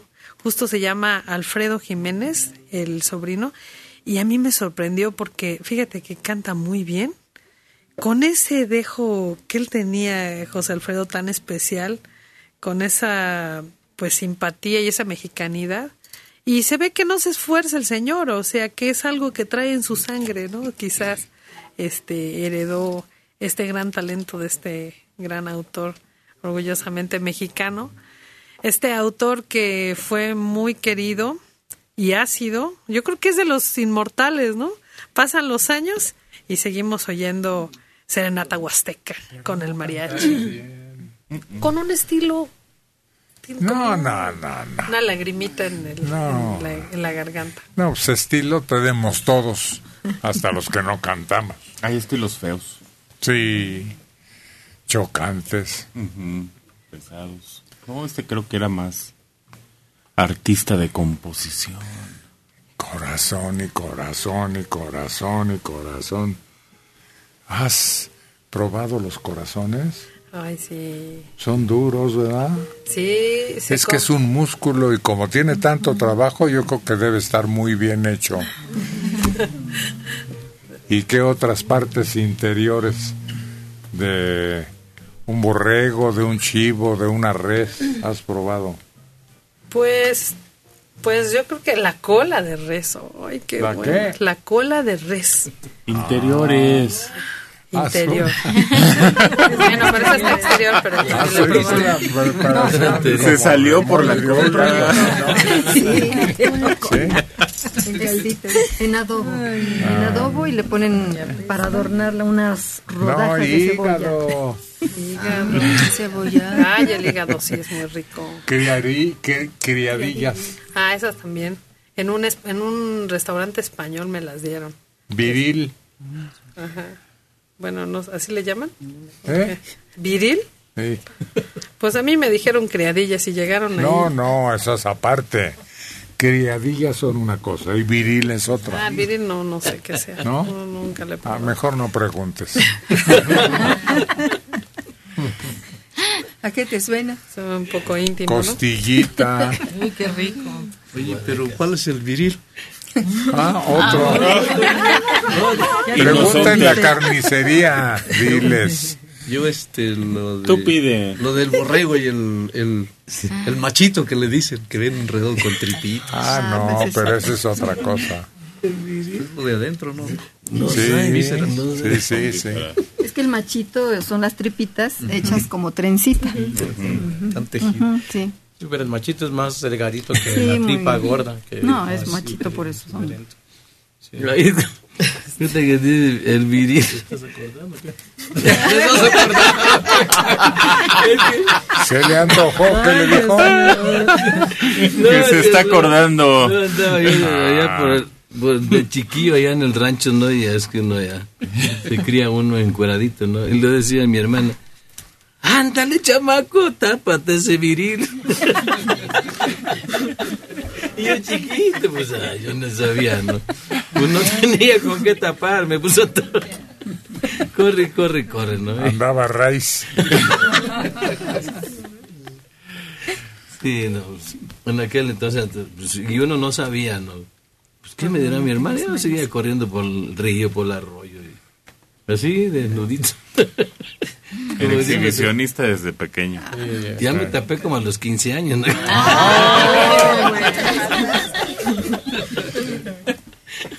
Era maña, entonces.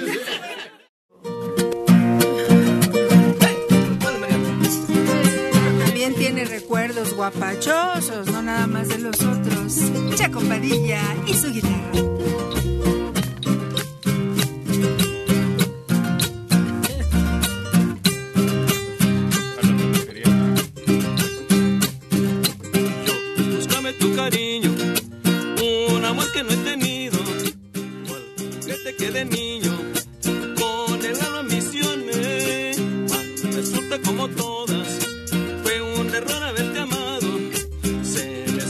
bailando.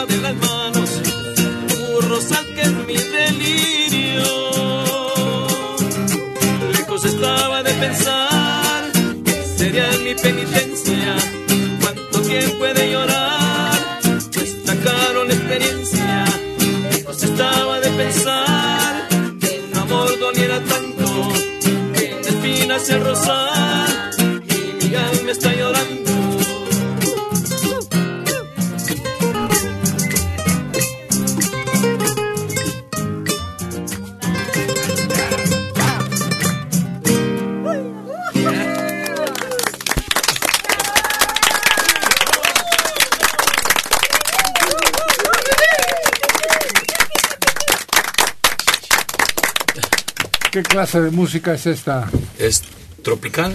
Por eso. Es cumbia. Cumbia. Cumbia. Es de Cañaveral. Grupo Cañaveral. Que pegó muchísimo con esto. Uy, hace pero mucho de eso. Pues ni Sí, tanto, porque nosotros- están Todavía. No, no. anunciando nuevamente, pero No, llegó, ahora verás, te voy a decir, como cuando el colombiano este... Juanes. No, no. Te voy a Sí, decir por qué. Más o menos. Nosotros estábamos en Radio Fórmula cuando estos empezaron a grabar ahí mismo. Y los oíamos mañana, noche, tarde, día. Siempre. Pero no, ya tenía, esta canción ya tenía. Mm, No, fue cuando resurgieron. Es que fíjate, ahí- Estoy hablando ahí de can- hace 23. Sí, más 30 de años. 25 años. Sí, además, digo, cuan- de repente era Cañaveral, después se volvió Cañareal. Cañareal. Toda la, la familia, ¿qué es? Pedraza, o- Ujú. sí, ¿no? Ah, sí. Toda la familia Pedraza es esos Pero sin el pipiripipe. Es que es el... Y era el Emir, ¿cómo se llama? Emir. Porque cuando nos hacían las, las comidas, iban esos muchachos a tocar y iban- andaban con esa canción. Estaban en todos lados. Ajá, ya por este... Y el gritito se volvió, el chavo ahora triunfa y se volvió ex estrella, estrella. Ahora todos los artistas cantan con ellos, ¿no? Sí, hacen presentaciones con varios intérpretes, artistas diferentes de... No levantaron mucha ámpula, pero sí. Sí. Estuvieron constantes, constantes. Durante mucho Por eso tiempo. yo pienso que la misma época aparece Juanes, pero Juanes sí despegó. Bueno, es es otro- monstruosamente. y es otro tipo de música. Ah, claro, sí. Bueno, 77 años, Raúl Hernández Hernández de Atizapán de Zaragoza. Desde hace como una semana, en la mandíbula inferior siento un colmillo muy sensible. Mastico y siento un dolor agudo. ¿Qué me recomienda hacer, doctora Lilian? Vaya al consultorio dental para que le tomen una radiografía. Cuando empezamos a tener eso, primero sensibilidad, luego se siente un toquecito. El toquecito va de pequeñito a muy alto. Ya es cuando el nervio está tomando otro camino, ya se está echando a perder por algún golpe o por caries que haya habido. Empieza a ver eso, el dolorcito, le está avisando, es una alarma. Y lo más seguro es que le van a tener que hacer endodoncia. ¿Qué es esto? Perforar el diente, retirar el nervio, limpiar, dejar perfectamente estéril y después sellamos. Y el diente permanece en su boca. Entonces, vaya al consultorio, no lo deje, porque si quiere estar tomando medicamentos porque se me va a quitar con, con cualquier analgésico, no, no se quita. Va en aumento y no lo va a dejar dormir. Esos dolorcitos que dan en la noche es por posición. Entonces, ¿cuál posición? Que está usted acostadito, llega más fácil y más rápido la sangre a la, a la cabecita, pero también a todas la- los dientes tienen venas, tienen nerviecito y por eso es que duele. Entonces, al consultorio. Ya no le tiene tanto miedo la población como antes. ¿Qué han hecho para disminuir ese terror? Ajá, primero son técnicas. Antes era el picotazo y a gritos. Ya no. Ahora ponemos un spray pequeñito, se inyecta, se pone anestésico, que las agujas son suficientemente pequeñitas y muy delgadas, entonces no se siente el impacto. Y aparte, si les hablamos bonito y les vamos indicando qué es lo que va a sentir, cómo tenemos que trabajar, ya no hay, ya no hay miedo, ya no hay terror. Entonces, y es por rutina, también se les sugiere que cuando menos una vez al año vayan al consultorio para que se haga una revisión y no tener que llegar a hacer algún tipo de tratamiento. Félix Alberto García Vargas. Aviso. Se informa a la comunidad que por causa de la inseguridad en el país, la llorona dejará de salir en la noche. José, An- perdón, José Antonio Barrales Sánchez, 61 años en la herradura. Mi papá nos llevaba a esas taquerías que comentó Héctor, en el que vendían flautas doradas y tortas. Y recuerdo que las tostadas de pata eran cuadradas y preparadas con repollo y crema. De veras, es el único lugar donde he visto tostadas cuadradas. Sí, sí, eran cuadrados. Eh, Era el estilo para distinguirlo de otras partes, Sí. yo creo, ¿no? Yo creo que sí, porque pues todos lados te las dan redonditas, ¿no? Y te las venden así también. Pero yo el otro día estaba viendo una marca que empezó a venderlas también cuadradas, pero no, como que no llaman la atención, así para, para, pues para usarlas normalmente. Tienen distintos moldes en donde hacen las tortillas. ¿Cuántos años tiene? Depende para el uso que le quieras dar al lo que vas a llevar. Sí, ahora es muy común en las tortillerías que te vendan esos, esas tostadas o te vendan sopecitos ya medio hechos también ya para o el totopo para los chilaquiles las este cómo se llaman esas este como tlacoyitos también te venden ya medio. Salsa. Salsa sí. Nopales. sí. Para Arroz. completar, sí, arroz y frijoles, ¿no? Sí. Jorge Vázquez Silva, 48 años de Los Ángeles, California. Otro tiroteo en Ohio, ciudad Dayton, con nueve muertos. Estaría muy en Ohio. Ah, ¿comillo? Perdón por la broma tonta, pero pues es que sí. Ahorita averiguamos, vamos a preguntar si hay otra de estas matazones que se han dado muy frecuentemente en Estados Unidos por la cantidad de armas y parque.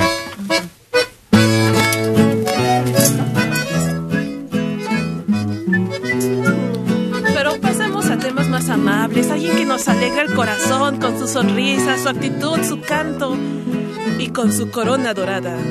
Argelia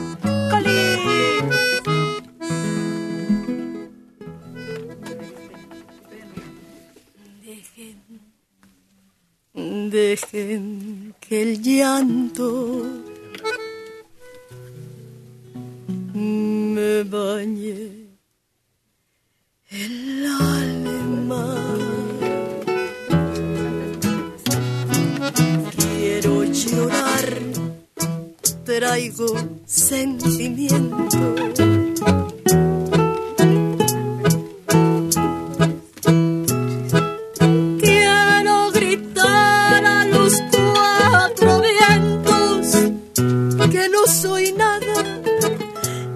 No soy nadie, que nada valgo sin tu querer mi bien.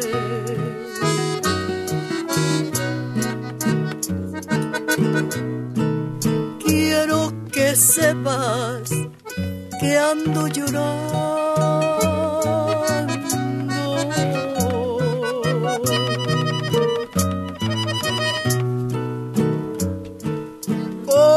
Los hombres, no los borrachos.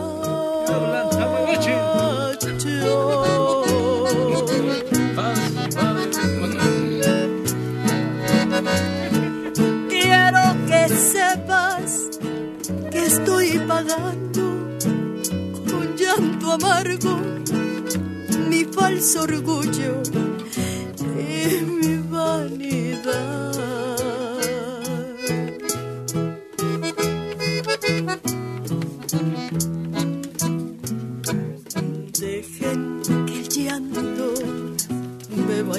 el alma.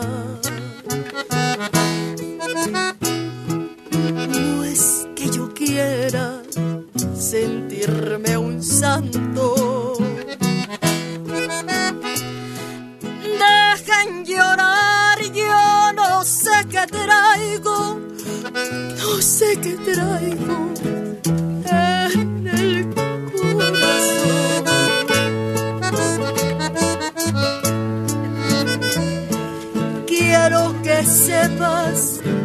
al verte ajeno, mi falso orgullo se doblegó. Que poco valgo sin tu cariño, que poco valgo ya sin tu amor.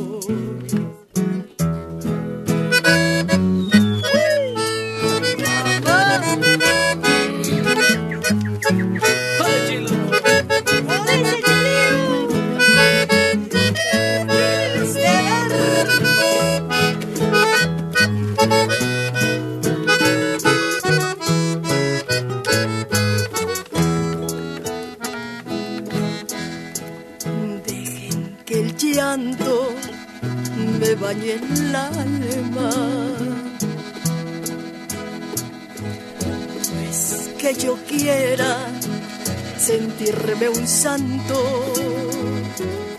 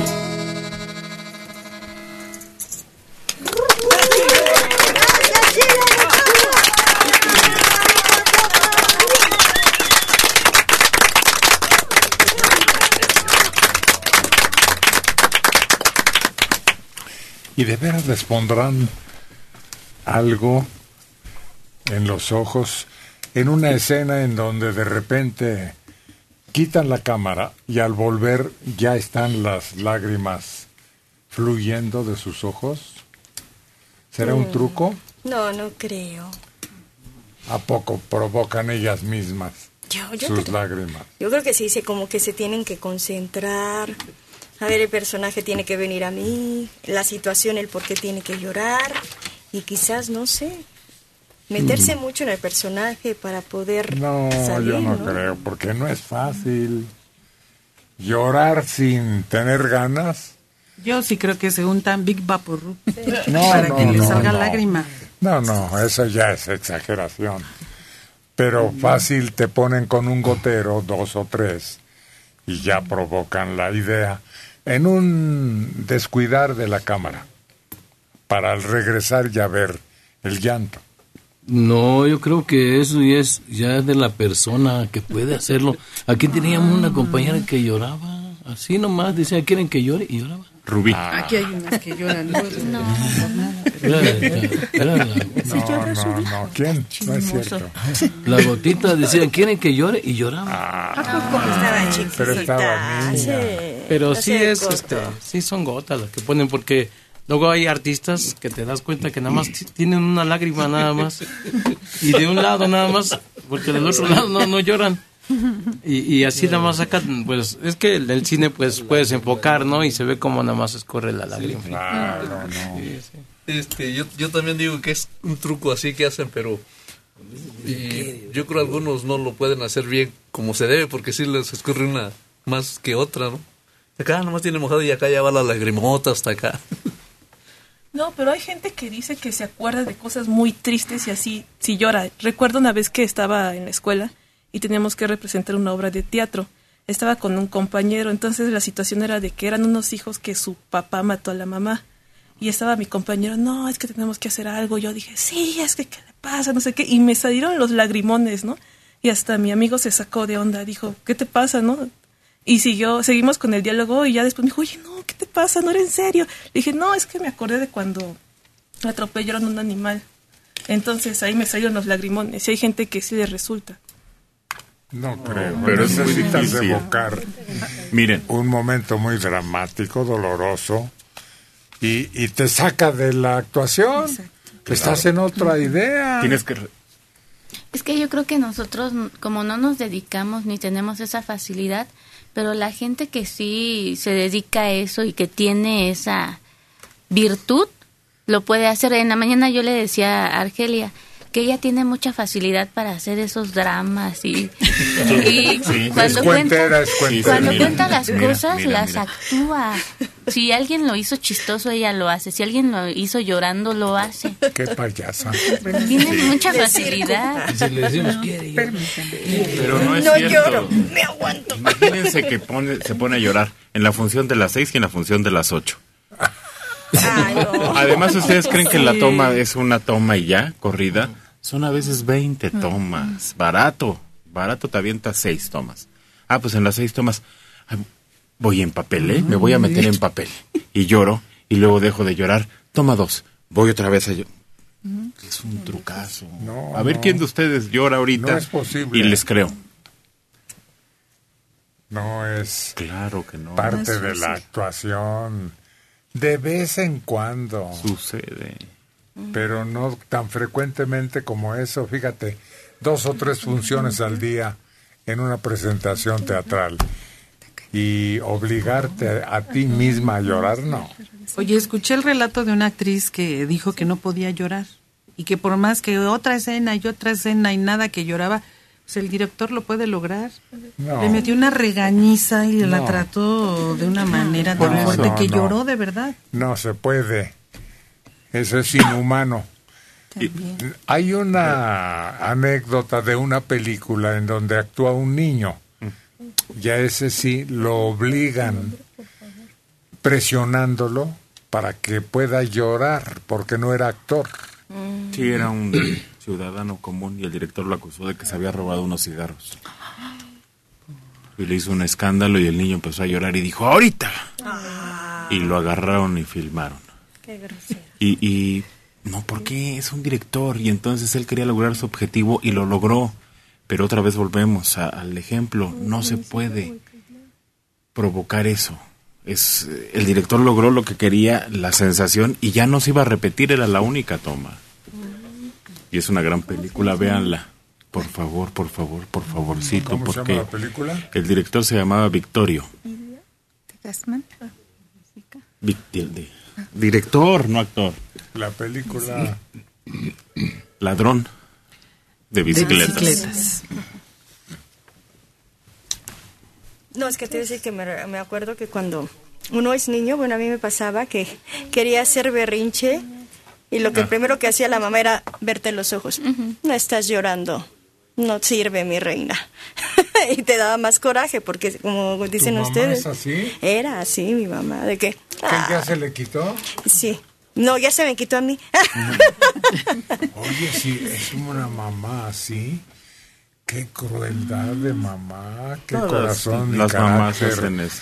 tan duro. No estás llorando de ese. No tiene sentimientos tu mamá, oye. Todas las mamás No, hacen así. Sí, es cuando dicen, es un chantaje. Y lo aprende no, uno más grande. No puede ser Sí.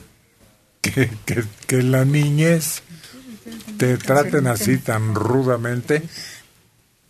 Con razón yo no he podido llorar nunca en mi vida. No, no.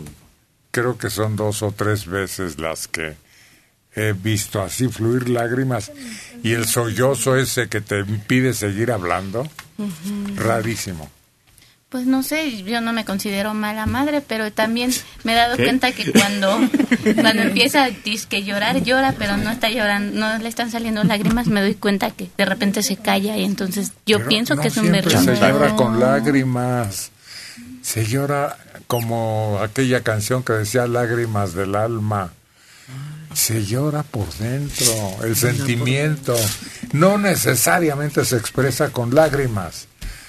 El sufrimiento, el dolor, la desilusión, la cosa que te insulte o te rebaje,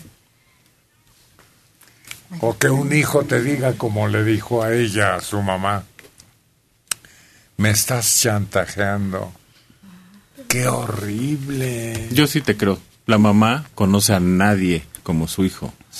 Y, y la mamá te calcula y dices, "Nah, se me hace que ni estás llorando. Y en ese momento que se da la vuelta y que te dice eso, se te quita. Y dices, bueno, está bien. Pero otras veces estás luchando porque no salgan esas lágrimas y es terrible cuando estás tratando de controlarlas. Eso no sucede de niño. Sí, te sucede. No, los Claro niños no se aguantan, sucede. los niños no contienen No. casi sus sentimientos. Los niños por eso son naturales. Todavía no manejas tus emociones a ese grado. Claro.